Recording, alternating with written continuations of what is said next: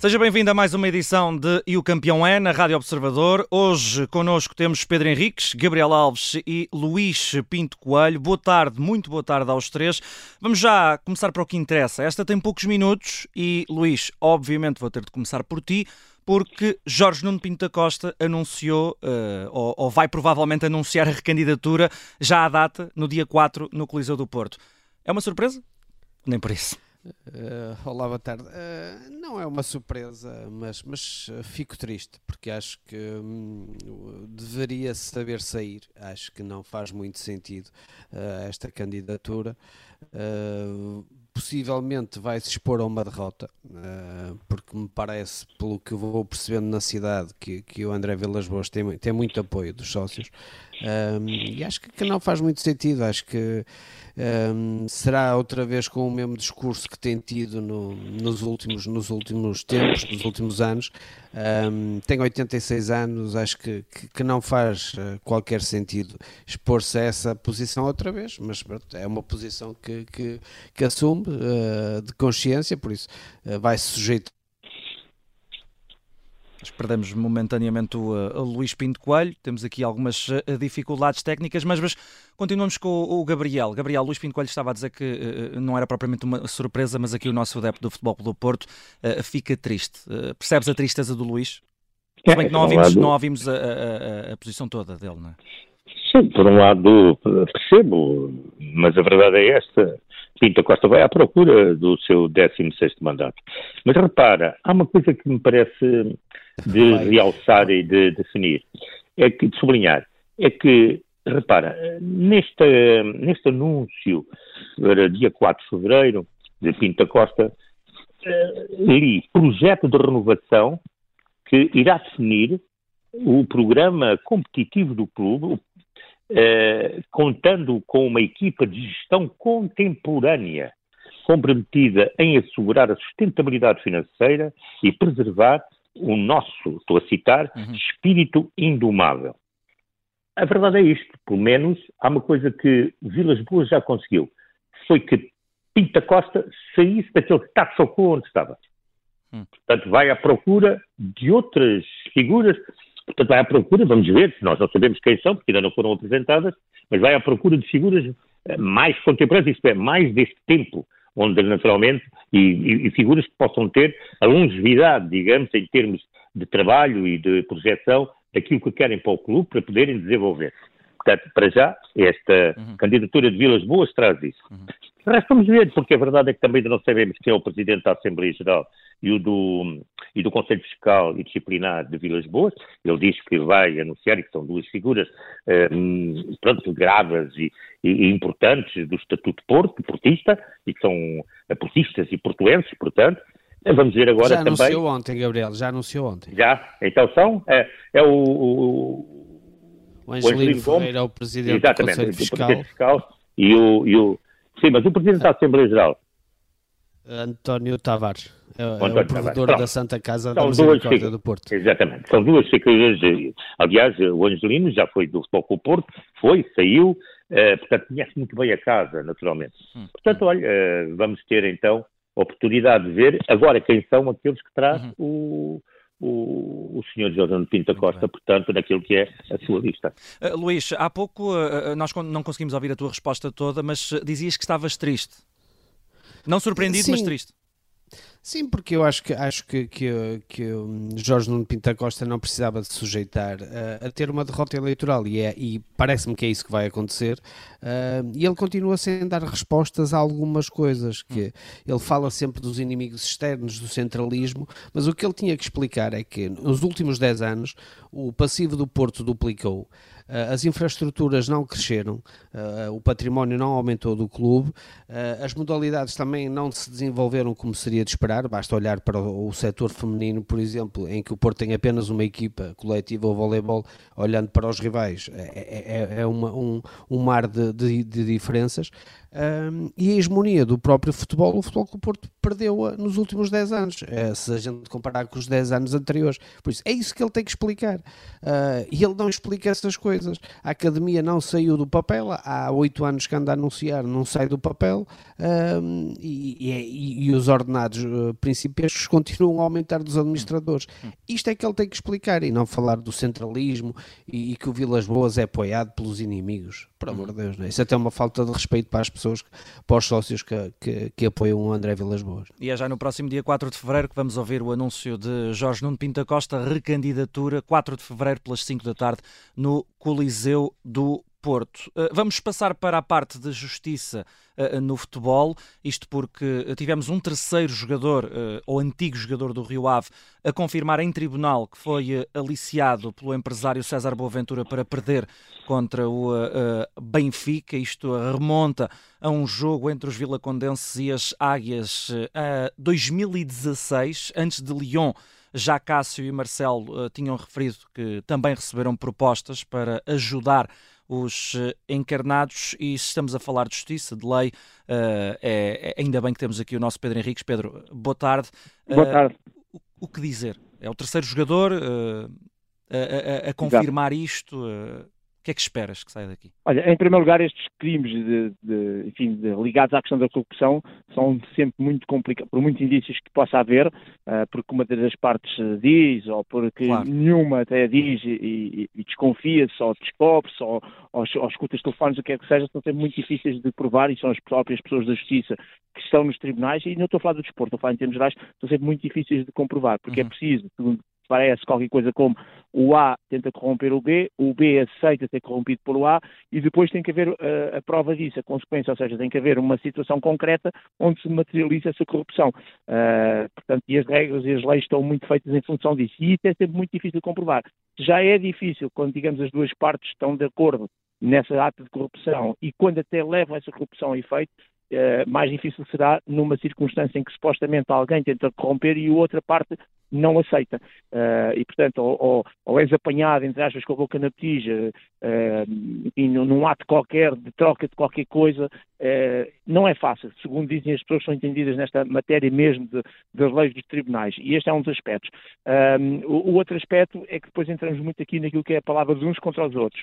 Depois há aqui outro aspecto ainda que tem a ver com porque é que as pessoas que eventualmente estão, a, a, a quem lhes é proposto um ato de corrupção, um, porque é que no mesmo dia que esse ato de corrupção uh, uhum. é tentado, é solicitado, uhum. porque é que não o fazem? Não denunciaram é que não falam? Porque, porque é que não denunciaram logo? Porque é que é passado um ano, ou dois, ou seis, ou sete, Uh, depois há muitas coisas que se dizem, ah, há sempre o receio, o medo, porque depois não tem a tal prova para realmente provar essa circunstância.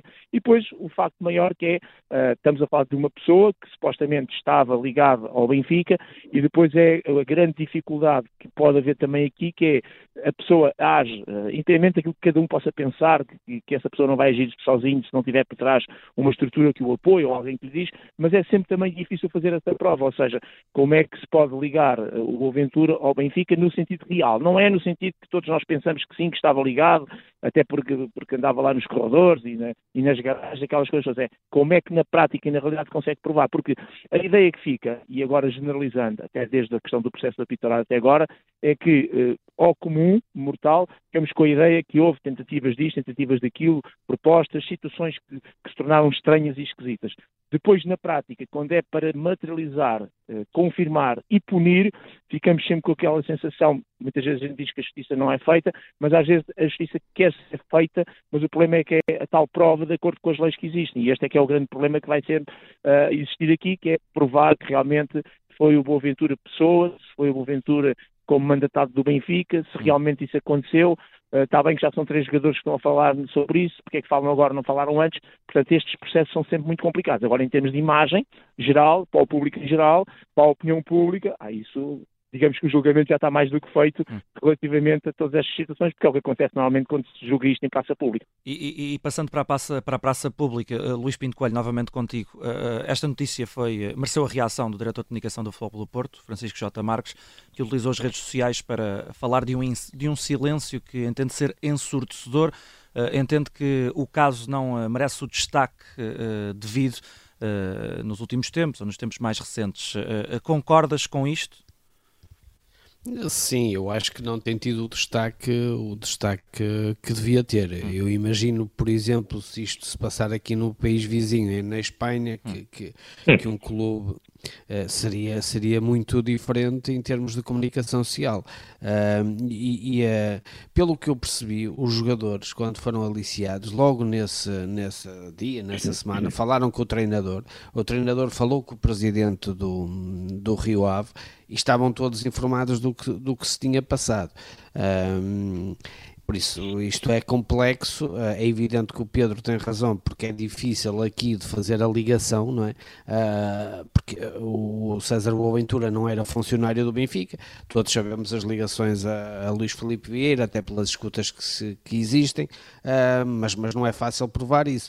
Mas acho que a comunicação social também poderia investigar um pouco mais e tentar, porque acho que é uma notícia grave quando são três jogadores e até jogadores ainda que até estão no ativo ativo e, e, e, alguns até continuam em Portugal a jogar, uh, acho que deveria ter mais, uh, mais protagonismo esta, esta, esta notícia, porque é algo muito grave. Uhum.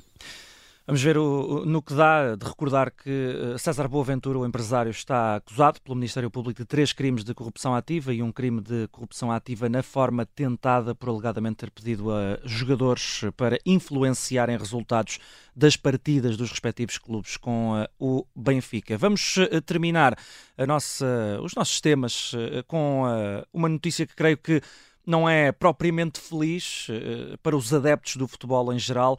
Jurgen Klopp, uh, Gabriel Alves, anunciou hoje que no final da época quer descansar por um ano e não dá como garantido um eventual regresso ao futebol, mas também não fecha completamente as portas. Está é, é demasiado intensa esta vida, pelo menos é o que eu depreendo pelas palavras do técnico alemão do Liverpool. Vai dar uma volta o futebol no final do ano com esta saída? Um, para já, a questão que me, se me coloca e que me apraz é a forma, olhos nos olhos, hum, com Uma entrevista Klopp, de 25 minutos. Exatamente, olhos nos olhos, a forma como Klopp anunciou aos adeptos do Liverpool que o adoram uh, a sua saída. E repare-se, Klopp não anunciou a sua saída, não se foi embora quando, depois de levar o Liverpool a, a seis troféus, hum teve, tem tido momentos menos bons. É quando recupera, e o Liverpool esta temporada está em plena recuperação, é que ele vem dizer, sim, agora vou-me embora.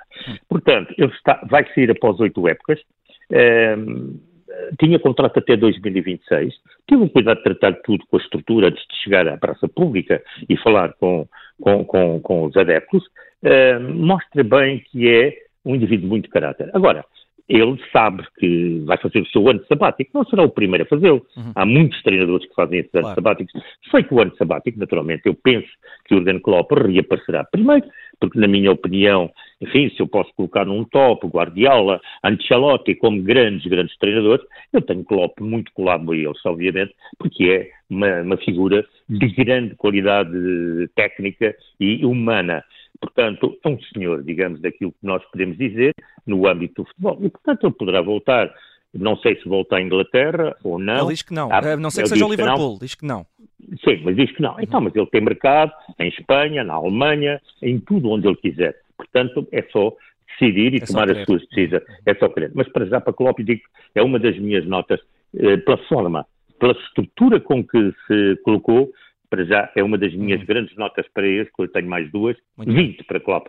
Gosto muito do Sr. Klopp e digo, ainda por cima, é bem disposto, é uma pessoa bem disposta. Eu encontrei-o em Lisboa aqui há uns anos, quando ele passava ali no bairro. E, e, já vamos ao resto das tuas notas, Gabriel, às tuas e às dos uh, nossos outros amigos. Mas, uh, Pedro Henriques, ainda sobre este tema, o Gabriel tocou uh, na parte do, do, timing, não anunciou no fim, mas anunciou numa, numa altura em que o Liverpool está em franco ou em franca recuperação. Ainda assim é meio da época. Sim, mas estas, estamos a falar de um futebol que não é reativo ou seja, um, em termos de estruturas, em termos da própria organização do futebol, hum. o próprio Liverpool, percebemos claramente quando falamos de equipas e de estruturas, e quando falamos de equipas, não só dos jogadores, são todas as estruturas profissionais, uh, onde passa muito pela questão do timing e da comunicação e da forma como comunicam. E, e Inglaterra, nesse aspecto, de uma maneira geral, uh, bate aos pontos a maior parte dos países.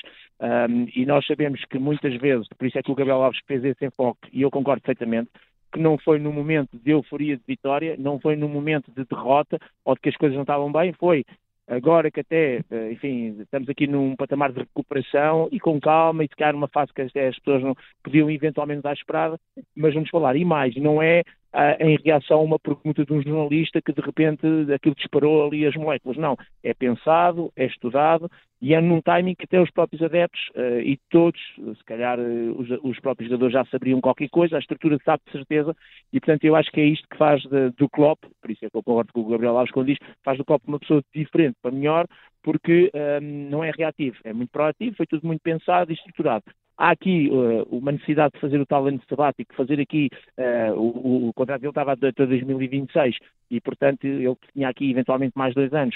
Está com uma necessidade de fazer aqui uma pausa. Nós muitas vezes vemos só este lado, não sabemos se, por vezes, até é uma questão de mental, de saúde mental, de, de descanso, claro, de família, claro. uhum. coisas que muitas vezes estão por trás disto. Ele quer ter uma vida normal, quer experimentar Exatamente. uma vida normal e, passar, e isso às vezes é o recarregar. Todos nós sabemos o poder ter um fim de semana quando a gente às vezes estamos muito cansados e de repente hum. desligamos um sábado e um domingo, basta dois dias, e quanto mais um ano sabático. E depois são pessoas que obviamente têm um, uma, uma estrutura financeira da sua vida pessoal que lhes permite fazer isto e outras coisas, tem sempre portas abertas e só acrescenta as portas abertas que estão quando ele quiser regressar à Arábia Saudita.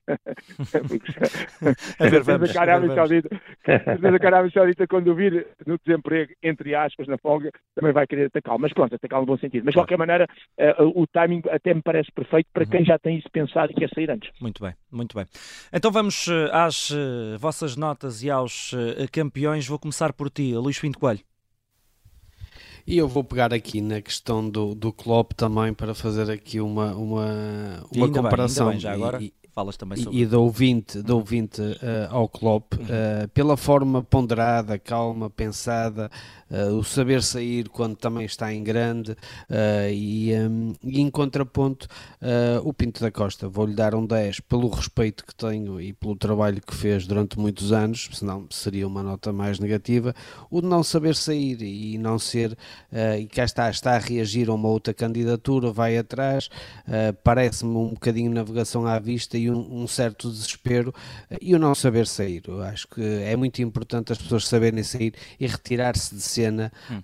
um, quando num, em certos momentos da vida uh, e Pinta Costa não está a fazer isso, por isso faço o contraponto de Klopp que sabe sair, hum. sabe anunciar com tempo, com calma uh, e Pinta Costa que me parece uh, que, que, não o fez e, e vai aqui sujeitar-se a algo que me parece que era impensável, o que é perder umas eleições. Gabriel Alves, eh, também deste um 20 há pouco, tal como Luís Pinto Coelho agora, a, a Jurgen Klopp, mas tinhas mais duas notas. Tenho, tenho, tenho, mais um 20 para dar, mas tenho um zero. Isso a propósito, há uns que não sabem sair e há outros que não querem, que é o caso do Sr. Sefrin. A notícia de ontem, Boban, eh, que era diretor desportivo da UEFA, demitiu-se, saiu, eh, porque não está de acordo com aquilo que está a acontecer ao nível dos estatutos da Organização Europeia de Futebol, porque o Sr. Sefrin quer continuar quando os estatutos já não lhe davam essa possibilidade de continuidade, a não ser alterados. E Boban não só saiu, como denunciou. 20 para Boban, 0 para Seferin. Está agarrado ao lugar que nem Malapa. Depois, quero dar aqui uma nota muito positiva e chamar a atenção para isto. Quando falamos do futebol, os grandes clubes são eliminados, os favoritos, temos, temos o, o Benfica e o Sporting agora na Taça da Liga. Então vamos lá para outra modalidade. Djokovic é, de facto, o número um do ténis mundial um grande senhor do ténis. Mas a verdade é que Yannick Sinner, o quarto do Mundial, ontem bateu o Sérvio e mandou para fora do Open da Austrália. Isto ele não perdia, uh, uh, Djokovic não perdia uh, em Melbourne desde 2018, tinha 33 vitórias consecutivas. Hum. Mas isto parecia impossível de acontecer, mas aconteceu. Isto é que é o desporto, é isto é que é a vida, a fluidez do desporto, a capacidade. E a verdade é que temos que bater palmas a isto, a este jovem, já o ano passado, Alcaraz, em Wimbledon, havia eliminado, portanto, Djokovic, e agora é o caso de Zina, para ele, esperemos que tenha uma carreira, uh, bah, para ele vai um 18. E é, porque, e, e é por essa imprevisibilidade que nós uh, gostamos de falar tanto de, de desporto. Pedro Henriques, exatamente, Pedro Henriques, o teu campeão, as tuas notas. Olha, eh, vai sobretudo para a questão da taça da Liga, porque eu estou em Leiria, estou na zona de Leiria, tenho andado aqui por aqui a fazer umas coisas uh, também em torno da, da taça da Liga. Um, e, e, eu lembro-me do ano passado, até que tivemos cá depois também com a Rádio Observador por causa de, uhum. altura de uns relatos, etc. todo o ambiente que se vivia, não estou a falar só do próprio dia, mas até uh, nos dias antecedentes, quando sabia que era Sporting Porto, uh, tinha uma chama totalmente diferente. Leiria está muito mais tranquilo e calma. Acredito que amanhã os adeptos, quer do Braga, quer do Estoril, vão fazer aqui, vão surgir, vão aparecer, obviamente, e vai dar mais animação, mas isto também se percebe um bocadinho como é que está eh, dividido o nosso país em termos de futebol, que é muito hum. Benfica, Porto e Sporting, e, e, a força que os adeptos e os adeptos têm, muitas vezes, em torno destes tipos de competições. É o lado positivo e o lado negativo. Por isso, se por um lado podemos criticar o modelo da Taça da Liga como ele vai passar a ser, que praticamente são para os seis primeiros classificados, os dois da, da Liga 2, mas ao mesmo tempo percebemos que se calhar, uh, até pela questão da internacionalização, que os adeptos andam um bocadinho chateados com isso e tudo mais, mas se calhar esta taça que não dá acesso a absolutamente nada, a não ser o campeão de inverno e depois, enfim, algum dinheiro, algum prestígio, possa fazer algum sentido, se calhar termos aqui quase uma super competição entre as equipas principais, porque quando essas equipas não estão, eh, a coisa morre um bocadinho. E eu que andei a fazer aqui uns trabalhinhos extras, deixem-me dizer que a coisa mais animada que eu hoje fiz foi ter-me cruzado com o Emplastro, fizemos uma fotografia juntos e eu paguei-lhe um bolo e, e, um, e, um, e um sumo, porque ele dizia, é o árbitro, é o árbitro, ele não sabe o meu nome, mas dizia que era o árbitro. Pronto, olha, toma lá, paguei-lhe um sumo e um bolo, e foi a coisa mais animada. E, portanto, isto da Taça da Liga é muito giro, mas é que realmente quando há adeptos e, e, e para isso é preciso haver massa crítica, e Portugal, infelizmente, está muito polarizado entre Benfica, Porto e Sporting, pode ser que um dia as cidades se identifiquem com os seus clubes, como faz Guimarães, e aí talvez uh, tenhamos outra maneira de ver também futebol em Portugal. Ficamos a torcer por muita cor para amanhã, para a final da Taça da Liga entre Sporting Braga e Estoril, uma final que pode ser ouvida aqui na Rádio Observador com relato em direto. Fica por aqui o E o Campeão é desta sexta-feira, 26 de janeiro de 2024, com Gabriel Alves, Pedro Henriques e Luís Pinto Coelho. Meus amigos, muito obrigado. Até à próxima. Obrigado. Obrigado.